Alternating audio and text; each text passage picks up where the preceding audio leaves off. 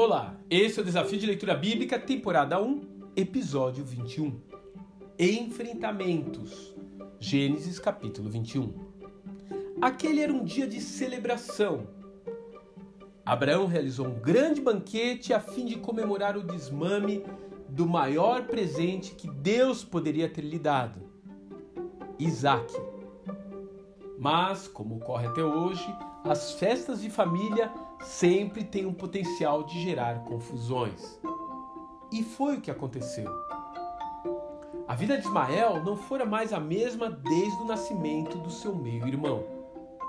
Então, em uma demonstração infantil de ciúmes, ele passou a irritar o irmão caçula, o que não passou despercebido para Sara. Agar e Ismael ainda eram um problema não resolvido naquela casa. Anos atrás, Agar já havia afrontado Sara por estar grávida do seu senhor.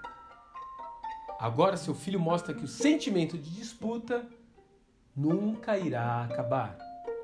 E cabe a Abraão resolver a encrenca. O coração do pai de família está dividido entre a demanda de sua esposa e o amor que ele tem por seu filho Ismael. Além disso, a law, ou costume daquela época, proibia deserdar o filho de uma escrava no caso do nascimento de um outro filho gerado por sua esposa. E assim a resolução depende inteiramente de uma decisão de Abraão. É então que o Eterno lhe diz o que fazer. Não se perturbe por causa do menino e da escrava.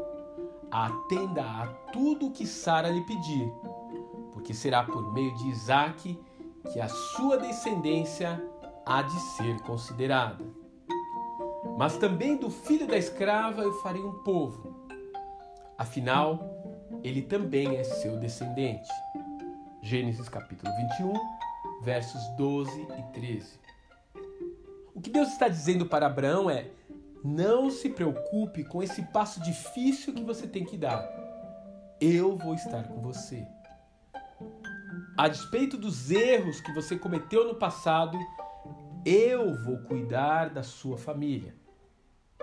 Essa mensagem fala a todos nós, porque não existe estrutura familiar sem alguma disfuncionalidade, sem crises ou conflitos.